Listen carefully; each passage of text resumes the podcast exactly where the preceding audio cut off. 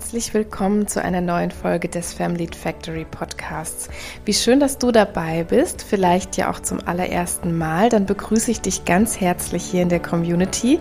Wenn du noch nicht Abonnentin bist, dann werde es doch hoffentlich. Ich hoffe, die Folge gefällt dir und wenn das am Schluss der Fall ist, das gilt natürlich für alle, auch die Zuhörenden, die schon länger hier dabei sind, dann freue ich mich riesig, wenn ihr mir ein paar Sterne in eurer Podcast-App da lasst. Ich kann das gar nicht oft genug sagen. Dieser Podcast braucht unbedingt noch ein bisschen mehr Verbreitung, wenn ihr Menschen kennt, die von diesen Themen profitieren, die aber noch nie was vom Family Factory Podcast gehört haben, dann dürft ihr den natürlich auch ganz, ganz gerne teilen.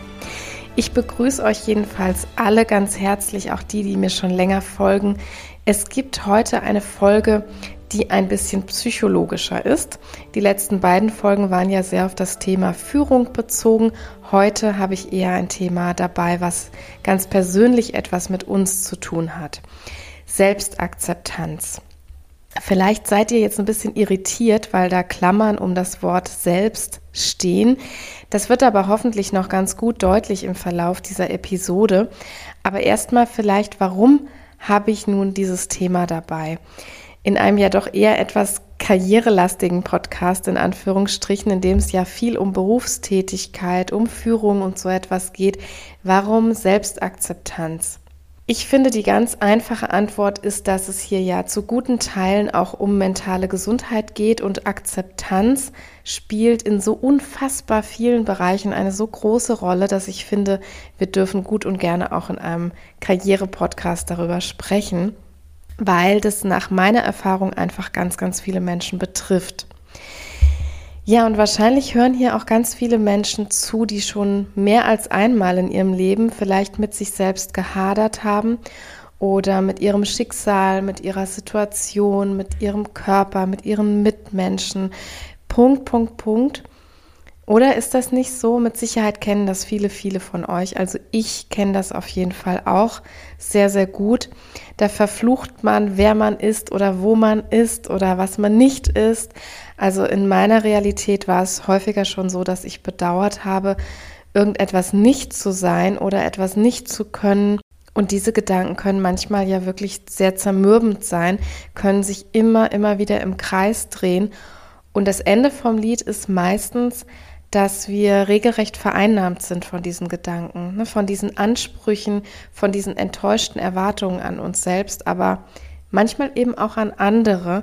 Und deshalb habe ich auch dieses Selbst mal so ein bisschen in Klammern formuliert, denn ganz oft können wir auch andere Menschen oder Situationen schlecht so akzeptieren, wie sie sind.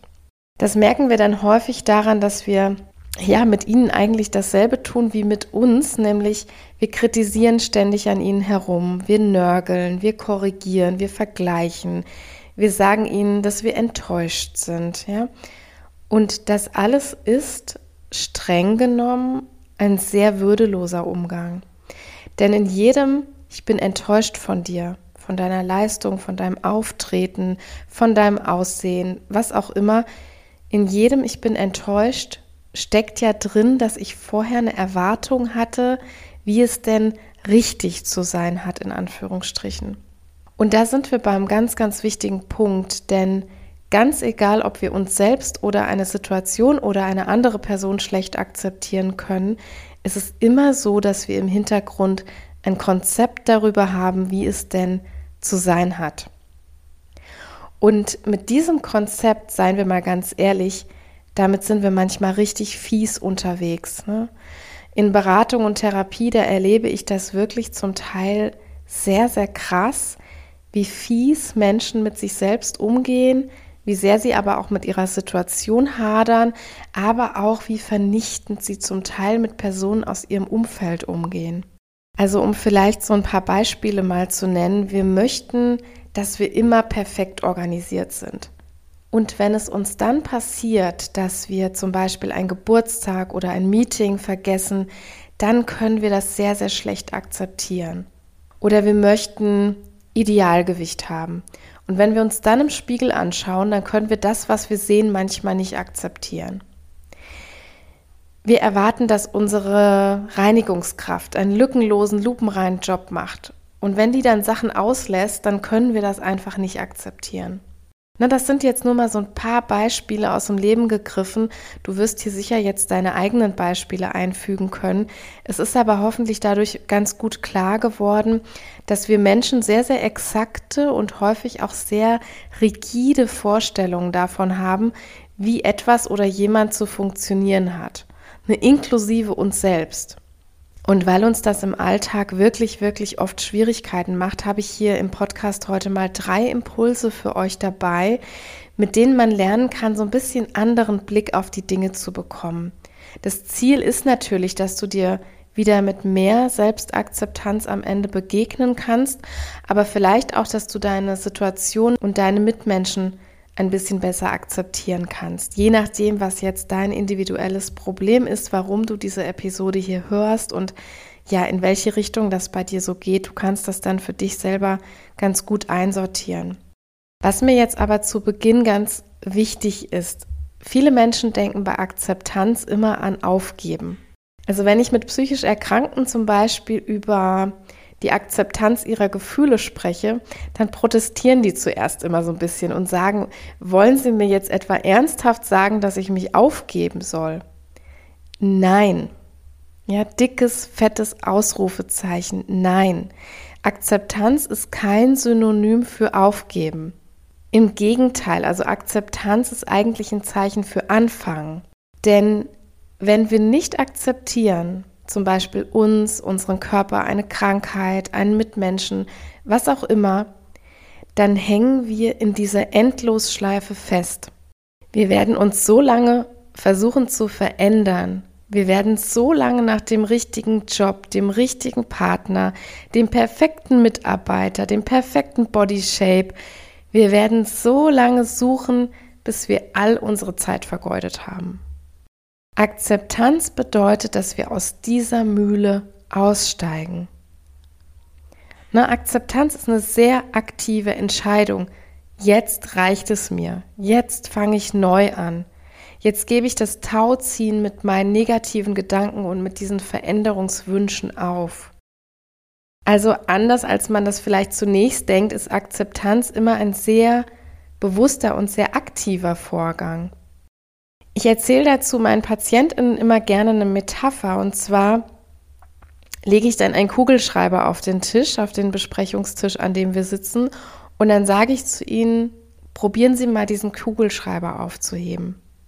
Und immer wenn die Anstalten machen, den aufheben zu wollen, sage ich Stopp. Ich sagte, probieren Sie mal, diesen Kugelschreiber aufzuheben. Und dann gucken die meisten natürlich sehr verwirrt, was ich auch gut nachvollziehen kann. Und dann kläre ich das Ganze auf. Und in diesem Bild oder in dieser Anweisung kann man ganz gut verstehen, dass man nicht probieren kann, einen Kugelschreiber aufzuheben. Man kann ihn aufheben, das heißt, man kann sich aktiv dazu entscheiden, ich hebe den jetzt auf. Mein Gehirn sendet an meine Motorik, ich hebe diesen Kugelschreiber auf. Oder man kann es lassen. Man kann es aber nicht probieren. Und genauso wenig kann man einfach nur probieren zu akzeptieren, sondern wir können uns ganz aktiv dazu entscheiden, etwas akzeptieren zu wollen oder uns akzeptieren zu wollen oder wir lassen es. Aber wenn wir immer nur so ein bisschen damit hadern und wir probieren, irgendetwas zu tun oder wir sagen uns selbst, wir probieren das mal, dann ist das immer ein bisschen schwierig. Also man kann nicht probieren, sich selbst oder jemand anderen zu akzeptieren. Man kann sich dafür entscheiden oder man entscheidet sich dagegen. Im Zweifel entscheidet man sich halt jeden Tag neu. Ne? Das finde ich an dieser Stelle sehr wichtig, denn viele verbinden Selbstakzeptanz ja mit so einem festen Zeitpunkt. Also es gibt sozusagen die Zeit vor und die Zeit nach der Akzeptanz. Das ist aber nicht realistisch. Ne? Und das setzt uns auch sehr, sehr unter Druck. Denn das hieße ja, wenn ich mich einmal entscheide, mich selbst zu akzeptieren, dass ich nie wieder zweifeln, nie wieder hadern dürfte. Und gerade Menschen, die vielleicht eine Krankheit haben, ein Handicap haben, Schmerzen haben, ne, die werden dieses Gefühl gut kennen, dass man immer mal wieder hadert und zweifelt. Und das ist auch vollkommen in Ordnung. Also Selbstakzeptanz heißt nicht, weil das ein aktiver Prozess ist. Ich entscheide mich jetzt einmal dafür und dann ist es für immer so und dann darf ich nie wieder klagen, jammern, hadern, zweifeln, sondern wenn wir uns zum Beispiel dazu entscheiden, unser Aussehen endlich zu akzeptieren, dann kann und darf es natürlich Tage geben, an denen wir uns kritisieren. Das heißt, wenn ich mich an Tag X für die Akzeptanz eines Umstandes entscheide, dann ist das sehr kraftvoll und dann kann das auch eine Entscheidung mit Haut und Haaren sein. Aber es kann immer wieder Tage geben, an denen ich dieses Ja zur Akzeptanz nicht über meine Lippen bekomme. Und dann ist das auch okay. Na, das finde ich ganz wichtig so zu Beginn des Themas. Also kurz zusammengefasst, bevor ich jetzt in die drei Impulse aktiv einsteige, weil das eine so wichtige Basis ist. Selbstakzeptanz oder Akzeptanz ist nicht dasselbe wie aufgeben. Also was ich aufgebe, ist höchstens das energieraubende Grübeln, das sinnlose Kritisieren von Dingen an mir oder an anderen. Und das Zweite, wir müssen uns sehr bewusst für Akzeptanz entscheiden, sonst bleibt das immer eine Scheinangelegenheit. Es wird immer Höhen und Tiefen geben und nur weil wir uns heute vielleicht mal nicht gut akzeptieren können, haben wir aber nicht versagt oder sowas und wir fangen auch nicht bei Null wieder an. Wir können das wie eine Entscheidung verstehen, die wir jeden Morgen neu treffen. Dann möchte ich heute auf das Konto der Selbstakzeptanz einzahlen, ja oder nein? Möchte ich meinen Kollegen heute so akzeptieren, wie er ist, ja oder nein?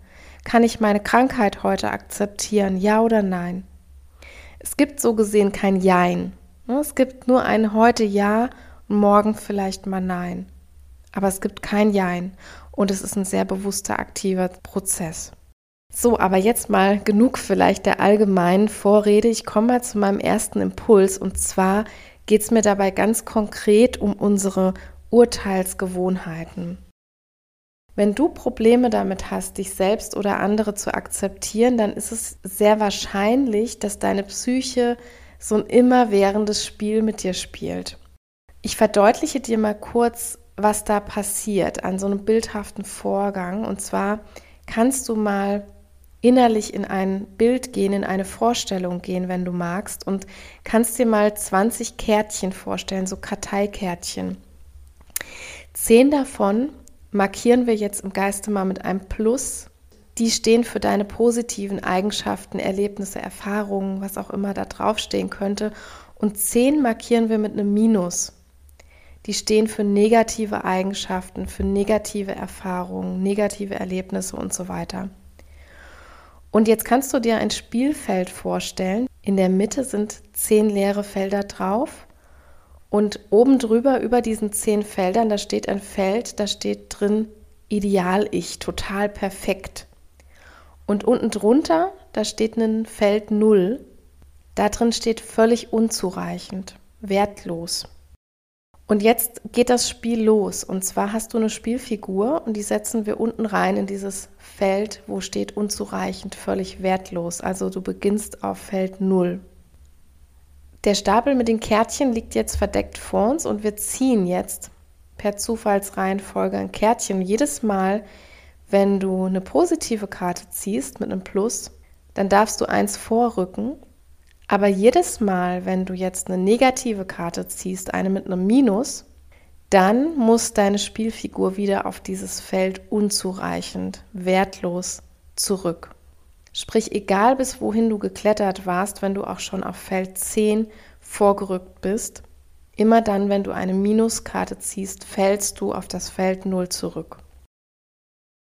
So, jetzt steigen wir mal aus dieser Imagination wieder aus und du darfst mal für dich beantworten, für wie fair hältst du dieses Spiel? Wie fair ist dieses Spiel? Also vermutlich erkennt jetzt jeder sofort, das ist ein Spiel, in dem deine Figur einfach nicht gewinnen kann. Und dieses imaginäre Spiel steht Pate für das Phänomen, was ganz, ganz viele von uns jeden Tag durchleben. Wir fallen nämlich im Urteil über uns selbst jedes Mal wieder auf ein sehr ganzheitliches Urteil zurück. Wenn uns was Schlechtes passiert oder wenn wir kritisiert werden, wenn jemand negativ über uns spricht, wenn wir mal etwas vergessen, Punkt, Punkt, Punkt, dann setzen wir uns innerlich immer wieder auf dieses unzureichend Feld zurück. Ja, ganz egal, wie viel Gutes vorher passiert ist, wie viel Lob wir vorher erhalten haben, wie viel gute Erlebnisse wir hatten, wir fällen unser Urteil wertlos, unzureichend, mangelhaft. Das ist leider die Art, wie unser Gehirn funktioniert. Ne, das bildet nämlich Cluster. Im Alltag ist das oft hilfreich. Wir brauchen nicht sagen, ich kaufe Äpfel, ich kaufe Birnen, Mangos, Bananen und Trauben. Es reicht, wenn ich sage, ich kaufe Obst.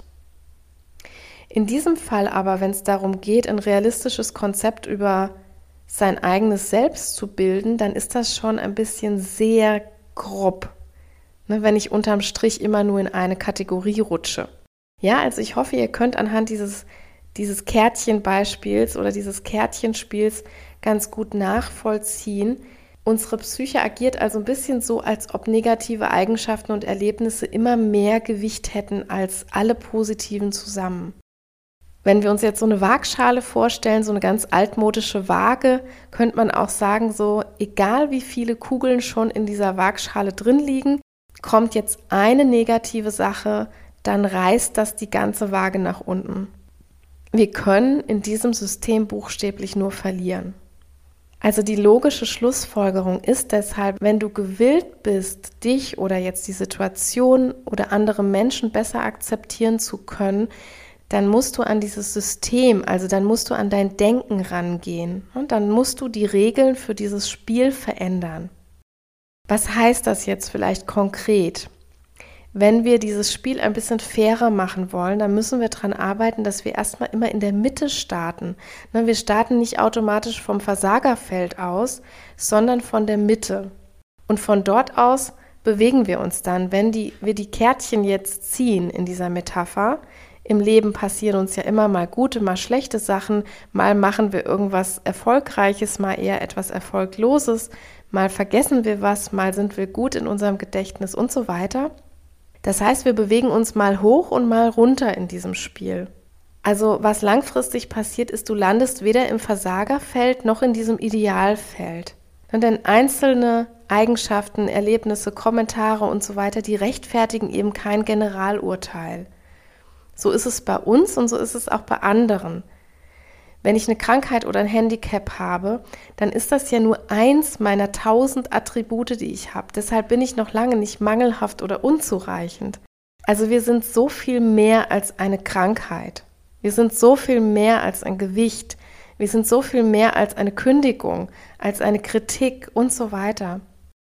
Bevor ich also jetzt zu meinem zweiten Punkt komme, an diesem Spiel wie ich das eben genannt habe, da kannst du dir immer wieder sehr gut bewusst machen, das ist ein automatisierter, aber doch ein beeinflussbarer Prozess, den wir da durchführen. Uns passieren tausend Dinge im Alltag, aber wir setzen die Figur beim erstbesten negativen Ereignis wieder ins Loserfeld. Das können wir beeinflussen. Wir können reflektieren, ob uns diese Einschränkung, dieser blöde Kommentar oder diese Trennung direkt ins Loserfeld katapultiert oder nicht. Also summa summarum, wenn wir in unserer Akzeptanz weiterkommen möchten, dann müssen wir Nein sagen zu diesem Urteilsautomatismus und müssen Ja sagen zur Fairness. Ne, pack deine Spielfigur in die Mitte des Feldes, pack die nicht unten auf das Feld 0, aufs Versagerfeld und pack die vor allem nicht immer wieder da rein, wenn irgendeine negative Sache passiert, wenn du eine Kritik bekommst oder ähnliches. So, aber nun mal wirklich zum zweiten Impuls. Und dieser baut gewissermaßen auf dem ersten auf. Ne? Denn ob wir uns selbst eine Situation oder andere Menschen akzeptieren können, das hängt immer davon ab, welche Standards wir setzen. Diese selektive Urteilsbildung, die ich gerade beschrieben habe, ist das eine, aber unsere Standards sind eben das andere. Ein Beispiel vielleicht dazu, wenn ich so der Überzeugung bin, nur mit 45 Kilo ist man hübsch, dann werde ich mich jenseits dieser 45 Kilo nicht akzeptieren können. Oder wenn ich eine 60-Stunden-Woche zum Standard erkläre, dann kann ich mich auch selbst nicht wertschätzen, wenn ich nur 40 gearbeitet habe. Wenn ich überzeugt bin, dass Beziehungen nur heterosexuell sein können, dann werde ich ein homosexuelles Kind nicht akzeptieren können. Es ist eigentlich sehr simpel. Ne? Unsere Standards und unsere Grundüberzeugungen, die sind die Brille, durch die wir die Welt und uns selbst und andere sehen und wahrnehmen. Natürlich sind die nicht einfach da, die werden schon sehr früh in unserem Leben geprägt und mit jeder Erfahrung, die wir durch diese Brille ansehen, werden sie ein bisschen mehr verfestigt. Und wir sind eben geneigt, immer zu denken, Standards sind nun mal so, ne? ich denke nun mal so, aber das ist echt Quark.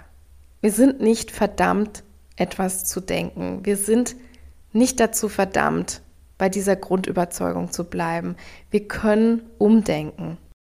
Das Handwerkszeug dazu ist aber wirklich die Bewusstmachung. Ne? Im allerersten Schritt müssen wir reflektieren, wie wir eigentlich ticken. Das ist immer der erste Schritt, zu reflektieren, was ist eigentlich mein Standard? Welche Cut-offs habe ich? Welche Limits setze ich mir selbst? Was ist für mich okay? Was ist nicht okay? Und was ganz gut hilft, ist manchmal unser, zu unseren Gefühlen mal sehr rationale Fragen zu stellen. Denn was ich selbst gut heiße, das ist eigentlich immer so eine Art Bauchgefühl. Wir haben meistens uns noch nie Gedanken so richtig darum gemacht, warum empfinde ich denn eine gewisse Lebensform als inakzeptabel? Warum fühle ich mich denn mit drei Kilo mehr so mangelhaft? Warum empfinde ich denn weniger fleißige Menschen als schlecht und so weiter? All diese Fragen fragen ja nach logischen Begründungen. Und die eine oder der andere von euch wird jetzt vielleicht feststellen, hm, eine wirklich rationale Antwort gibt es darauf gar nicht. Ne? Die Psychotherapeutin in mir verwundert das natürlich kein bisschen, denn Überzeugungen und Standards entstehen eben meistens ja nicht mit einem logischen Fundament, sondern weil wir die in unserer Kindheit aufgeschnappt haben. Da haben wir irgendwelche skurrilen Dinge aufgeschnappt oder eingetrichtert bekommen, ein paar Beispiele kann ich euch einfach mal nennen. Erst die Arbeit, dann das Vergnügen. Ohne Fleiß kein Preis.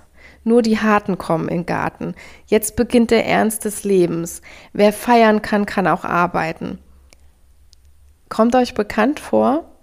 Ich könnte jetzt noch so ein paar Minuten weiter zitieren, lasse ich aber mal lieber, denn es geht mir inzwischen schon richtig auf den Keks. Ich bin, wie wahrscheinlich viele da draußen, mit dieser Art von Sprüchen ja auch aufgewachsen. Und diese Sprüche, die sind quasi wunderbar vorformulierte Überzeugungen, die man Kindern einfach so mundgerecht serviert und die die sehr ungefiltert dann abspeichern.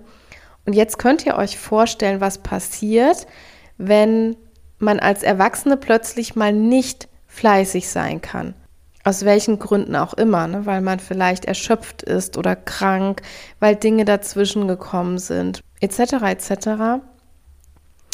Und dann gerät man in einen Gefühlszustand, in dem man selbst sich nur noch ganz schwer akzeptieren kann.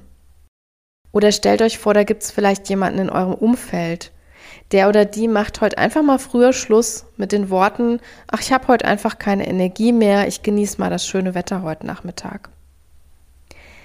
Wenn ihr jemand seid, der diese oben genannten Standards verinnerlicht hat, dann könnt ihr einen solchen Menschen nicht akzeptieren. Wenn ihr mal tief in euch geht und ihr seid so jemand und dann kommt euch jemand entgegen, der einfach so hedonistisch das Leben genießt, dann könnt ihr den nicht akzeptieren. Dann werdet ihr den aufs Schärfste verurteilen. Und hier an dieser Stelle, da kann man auch noch mal ganz schön verdeutlichen, dass diese Verurteilung nicht wirklich etwas mit dem oder der Verurteilten zu tun hat. Ne, ihr kennt das schöne Sprichwort vielleicht, was Peter über Paul denkt, sagt mehr über Peter aus als über Paul. Also wir sind für unsere Standards selbst verantwortlich. Ich verurteile jetzt vielleicht Paul, weil er meine Standards nicht einhält, Deshalb muss Paul aber überhaupt nichts anders machen. Ich akzeptiere mich selbst nicht, weil ich meine Standards nicht einhalte.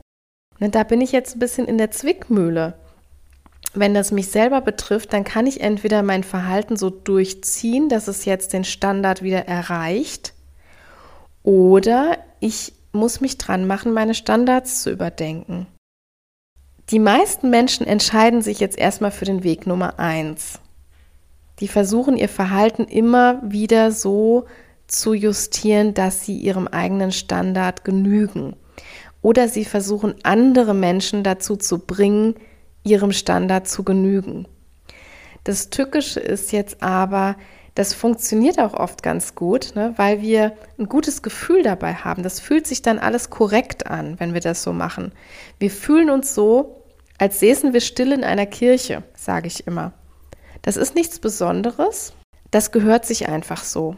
Wir, wir kämen jetzt aber auch nicht darauf, uns dafür zu loben, dass wir still in der Kirche sitzen. Das gehört sich einfach so. Das ist unser Standard. Aber zumindest werden wir dann nicht angeflaumt von jemandem. Also negative Befürchtungen bleiben aus. Deshalb fühlt sich das ganz gut an. Wenn wir den Weg Nummer zwei gehen, dann ist das oft ein bisschen unbequemer, denn das fühlt sich so an wie hemmungslos rumquatschen in dieser stillen Kirche. Wir haben dann erstmal das Gefühl so, dass wir etwas Verbotenes tun fast. Mein Mann zum Beispiel, der ist sehr, sehr leistungsbezogen erzogen worden. Diese ganzen Sprüche von oben und noch viel, viel schlimmer. Und kürzlich, da gab es einen Moment, da konnte er wirklich vor Schmerzen kaum noch stehen. Der hatte so Rückenschmerzen, dass er kaum noch stehen konnte. Und eine Krankschreibung war natürlich vollkommen tabu. Aber als er dann einen freien Tag hatte, da legte der sich tatsächlich mal 45 Minuten auf die Couch, um auszuruhen. Das habe ich fast, na, ich will nicht sagen noch nie, aber ich habe es sehr, sehr selten in unserem gemeinsamen Leben erlebt. Und doch bevor der das machte, bevor der sich diese Dreiviertelstunde hingelegt hat, da wurden alle möglichen Dinge noch erledigt. Da wurde alles abgearbeitet, alles vorbereitet und von außen sah das ein bisschen so aus wie unsere beiden Hunde, wenn die sich noch nicht ablegen können, wenn die ihr Bett erstmal so zurechtzusseln müssen. Und ihr kennt das vielleicht, wenn ihr Hunde habt, die drehen sich dann noch so 50 Mal im Kreis und erledigen alle möglichen Dinge und ähm, haben nicht genug Ruhe, um sich in ihr Körbchen zu betten. Ein bisschen so sah das von außen auch aus. Ja, warum erzähle ich euch das? weil das ein sehr exemplarisches Beispiel dafür ist, was ich euch eben vermitteln wollte. Es fühlt sich verboten an, wenn wir die eigenen Standards nicht einhalten. Für meinen Mann heißt die Grundüberzeugung ganz klar, solange es draußen hell ist, darf man nicht faul auf der Couch liegen. Das hat er mit seinem Verhalten natürlich ganz klar missachtet. Also was ich damit sagen möchte, ist, erstens dieses Ablegen von Überzeugungen und Standards kein Ponyhof. Ne? Das passiert nicht über Nacht, das passiert nicht einfach so. Denn ihr müsst euch überlegen, ihr habt diese Standards ja schon 20, 30, 40, 60 Jahre lang. Und zweitens hat man es aber selber in der Hand. Du darfst entscheiden, möchte ich meinem Standard treu bleiben oder möchte ich ihn abschaffen, möchte ich ihn verändern. Und drittens fühlt sich dieses Abschaffen oder Verändern eines Standards nie gut an. Ne? Ihr dürft nicht mit der Erwartung reingehen, wenn ich jetzt diesen Verhaltensstandard, diesen Akzeptanzstandard ankratze, wenn ich den verändern möchte, wenn ich erste Schritte in diese Richtung mache, dass sich das gut anfühlt. Also denk an das Rumplappern in der Kirche, das wird sich erstmal total unbequem und verboten anfühlen. Diese Extrameile, die können wir aber leider nicht überspringen. Der Weg zur Selbstakzeptanz, der führt immer und unweigerlich durch ein Tal hinter der Komfortzone. Was jetzt hilfreich sein kann, sind Personen auf deinem Weg oder auf unserem Weg, denn ich befinde mich da absolut auch immer noch im Lernstadium. Das sind Personen, die schon jenseits dieser Komfortzone sind, die schon neue Standards etabliert haben. In unserem Bild sind das die Menschen, die sich in der Kirche auch unterhalten und wegen derer wir jetzt uns weniger schlecht fühlen, wenn wir während des Gottesdienstes mit unseren Kleinkindern reden. Also Menschen, die uns vorleben, dass es auch anders geht. Menschen, die uns zeigen, auch als übergewichtige oder gehandicapte Person kann ich stolz auf mich sein. Oder auch in einer Teilzeitstelle leiste ich genug. Oder auch mit dem homosexuellen Partner meines Sohnes kann ich ein tolles Verhältnis haben. Auch mit kleinen Beiträgen bringe ich mein Vorhaben weiter und so weiter und so weiter. Die Bereiche, in denen Akzeptanz eine Rolle spielen kann, sind so vielfältig. Ich habe jetzt durch die Beispiele natürlich versucht, ein paar Menschen da draußen abzuholen, aber ihr selbst wisst natürlich am besten, was eure Stolpersteine sind, wo ihr vielleicht Akzeptanzprobleme habt. Ich hoffe, ihr könnt das ein bisschen auf eure Lebensrealität jetzt übertragen. Ja, und zu guter Letzt möchte ich aber noch auf einen dritten Bereich eingehen. Neben unserer Urteilsbildung und diesen eigenen Standards, von denen ich gesprochen habe, ist nämlich für mich auch in meiner Arbeit mit Patientinnen zum Beispiel ganz wichtig, dass Akzeptanz nicht gleichzusetzen ist mit Liebe. Das hört sich jetzt an dieser Stelle vielleicht für euch auch ganz logisch an, aber für viele Menschen in der Beratung ist das erfahrungsgemäß erstmal gar nicht so logisch, wenn wir uns selbst oder auch Eigenschaften von uns und von anderen nicht so gut akzeptieren können, dann wird uns auch durch Social Media diese ganze Positivity-Szenen etc. dann oft suggeriert, du musst dich selbst lieben. Du musst deinen Körper lieben, du musst deine Schwächen lieben, Punkt, Punkt, Punkt. Ja, ihr kennt das alles. Und auf dem Papier oder auf einem hübschen, bunten Insta-Post hört sich das auch alles erstmal ganz nett an. Das ist aber tatsächlich für viele Menschen sehr, sehr abschreckend und zum Teil auch richtig bedrohlich. Ich komme gleich nochmal dazu, warum das so ist. Aber wichtig ist mir erstmal, dass dieses Problem mal beim Namen genannt wird, denn in unseren Bubbles, in unserem Alltag, gerade im Gesundheitsbereich, da wird gerade super, super viel von Selbstliebe geredet. Und als Psychologin, da gewinne ich oft den Eindruck, dass das sehr ungefiltert passiert, also ohne zu hinterfragen, was man da eigentlich postuliert. So nach dem Motto, Selbstliebe kann doch nicht falsch sein. Und Selbstliebe ist auch mit Sicherheit nicht falsch, zumindest dann nicht, wenn man es nicht mit Selbstüberhöhung gleichsetzt. Aber das Problem ist, dass wir damit wieder einen mega hohen Anspruch kreieren. Wir sollten ehrlicherweise mal mit Selbstakzeptanz anfangen, bevor wir Selbstliebe postulieren, finde ich, denn da, denn da kursieren ganz schnell irgendwelche Sprüche. Ich lese immer wieder, wenn du dich selbst nicht lieben kannst, kannst du auch niemand anderen lieben, etc. Und jetzt stellt euch mal vor, was eine depressive Mutter denkt, die sowas liest. Ja, eine depressive Person, die ist meist meilenweit entfernt von Selbstliebe. Die fragt sich dann regelmäßig, bin ich jetzt wirklich nicht richtig fähig, mein Kind zu lieben, weil ich mich selber gerade nicht liebe? Ne, natürlich ist sie das.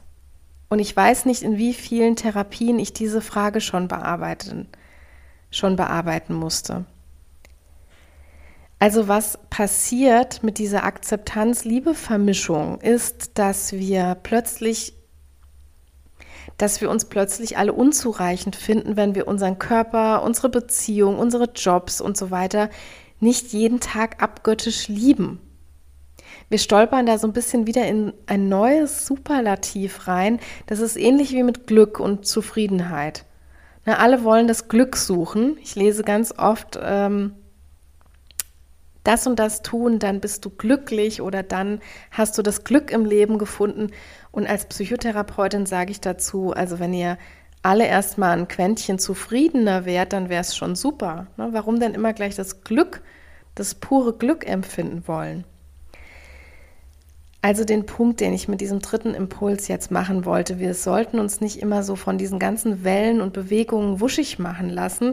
Es ist ein wundervolles Ziel, erstmal Akzeptanz mit etwas zu finden, ne? wo auch immer du sie suchst, ob das jetzt mit dir selbst ist, mit einer Krankheit, mit Schwächen, mit anderen Personen, mit Umständen, mit Situationen. Du musst dich nicht mit jeder einzelnen Phase lieben. Das ist auch für viele komplett überfordernd. Also gerade bei Menschen, bei denen es in Richtung einer psychischen Erkrankung geht, da gibt es seelische Zustände, da können wir uns gerade nicht selbst lieben und das wäre eine gnadenlose Überforderung. Und darum geht es vor allem auch nicht. Ne? Es geht nicht darum, 40 Kilo Übergewicht oder einen Tumor zu lieben und zu umarmen, wie es immer so schön heißt. Es geht darum, diese Eigenschaft von dir zu akzeptieren als das, was sie ist, nämlich eine von tausend Eigenschaften. Und die sagt nichts über deinen Wert oder deine Fähigkeiten aus, die gehört einfach gerade dazu auch wenn sie sich vielleicht unangenehm anfühlt. Und das ist dann der Moment, an dem man anfangen kann, damit zu arbeiten. Das ist der Moment, wo wir uns für Akzeptanz entscheiden. Das ist eben nicht der Moment des Aufgebens, sondern das ist der Moment des Anfangs, wie ich das vorhin schon gesagt habe.